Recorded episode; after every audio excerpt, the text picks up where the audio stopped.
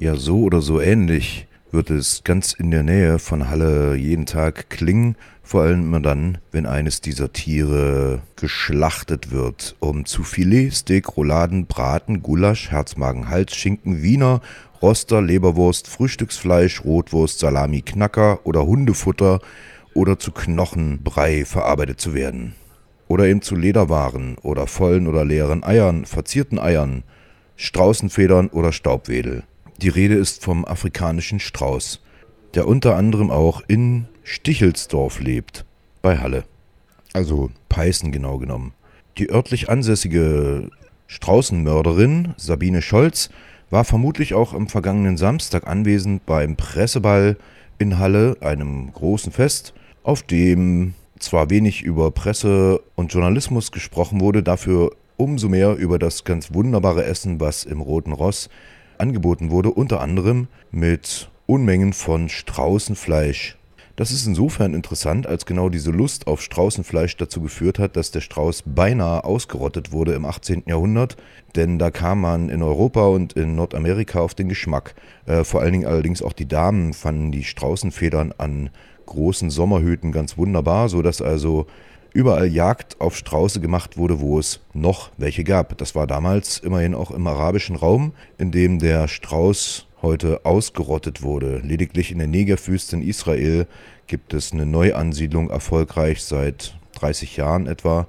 Ansonsten lebt der afrikanische Strauß in der Wildnis in Ostafrika noch recht zahlreich vertreten, in Südafrika und auch da allerdings sehr viel seltener in der Westsahara. In Asien und auf der arabischen Halbinsel gibt es den asiatischen Strauß eben nicht mehr. Und vermutlich wurde auch schon vor mehreren tausend Jahren hier in der Nähe von Halle Strauß gegessen, denn eine Urform des Straußes, wahrscheinlich eher eine Art Urnandu, äh, wurde im Geiseltal gefunden und gilt so ein bisschen als Abstammungsmutter aller heute lebenden Strauße. Ist aber nicht so ganz sicher, ob das wirklich so ist. Äh, gefunden wurde schon so etwas, aber wahrscheinlich eher so eine Art Vorfahre des Nandus. Die sind gar nicht unbedingt mit dem Strauß verwandt. Der Strauß ist der größte lebende Vogel auf Erden, erreicht bis zu 2,50 Meter Höhe, so der Mann. Kann man also gut hochgucken. Interessanter ist vielleicht sogar noch, dass die Straußen die überhaupt größten Augen haben, die Landwirbeltiere aufweisen. Also 5 cm groß. Das ist mal so vor Augen führen, 5 cm, so mit Daumen und Zeigefinger. Ist schon recht groß und wirkt dadurch natürlich auch sehr freundlich und sehr lebendig. Wenn Straußenvögel, übrigens interessant, dass da immer der Name Vogel dazu kommt, weil man offenbar nicht so ganz glaubt, dass das ein Vogel ist. Kann natürlich auch nicht fliegen, obwohl er große Flügel hat. Die sind aber mehr so da, um Schatten zu spenden für die Nachkommen oder um beim schnellen Rennen, die werden bis 70 km/h schnell, das Ganze so ein bisschen auszutarieren, also Gleichgewicht zu halten.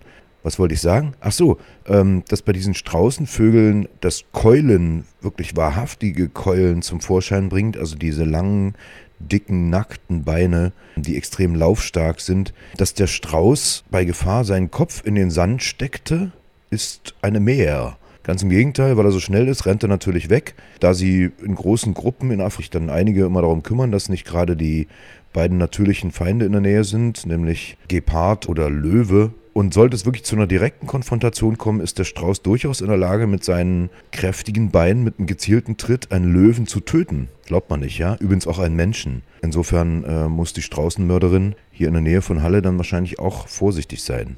Aber wer weiß, da gibt es wahrscheinlich perfide Tricks zum Beispiel Schießen aus der Ferne.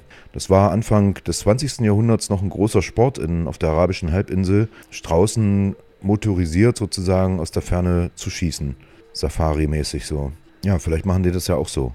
Dieses äh, Kopf in den Sand, das kommt wahrscheinlich eher daher zustande, dass bei großer Hitze die Straußenhennen, die gerade brüten, ihren Kopf und ihren Hals ganz weit ausstrecken, auf den Sand legen, um ja wenig Verdunstungsverluste zu haben. Oder weil durch die Luftspiegelungen so aus großer Entfernung die weidenden Strauße dann eben so aussehen, als ob der Kopf im Sand ist, weil der dann gar nicht zu sehen ist. Strauße selbst sind übrigens im Gegensatz zu den äh, Straußenfressern auf dem Presseball letzten Samstag sind Pflanzenfresser. Nehmen auch gelegentlich mal Insekten und andere Kleintiere zu sich, aber vorwiegend Körner, Gräser, Kräuter, Blätter und so weiter. Alles, was sie so kriegen, auch hartes Kram. Und damit sie das optimal verwerten können. Dafür sorgt dann ein 14 Meter langer Darm. Schön, wenn man sich vorstellt, dass das so in den Straußenkörper da so hineinpasst.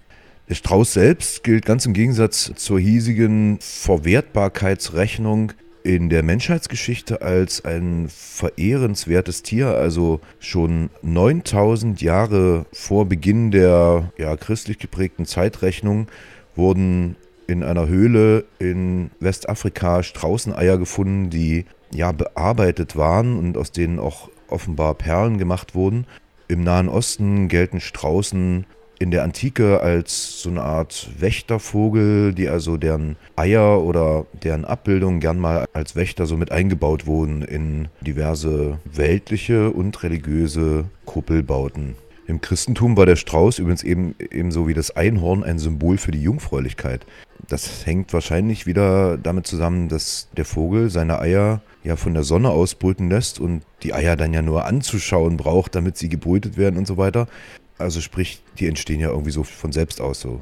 Und deshalb lange Zeit Jungfräulichkeit und so weiter. Erst die dekadente westliche Kultur hat äh, etwas wiedererkannt, was in der Antike in Griechenland auch schon mal auftauchte, nämlich den Strauß als nicht nur essbares, sondern auch sonstiges Nutztier, zum Beispiel als Zugtier. In Florida zum Beispiel 1910 war das große Mode, hatten die reichen Amis äh, Straußen als Zugtiere vor ihren Einmannkutschen in der Antike offenbar sogar als Reittiere. Ja? Also man kennt das ja so ein bisschen aus äh, den Digedag-Mosaiken, wo also Römer auf Straußen sich Rennen liefern.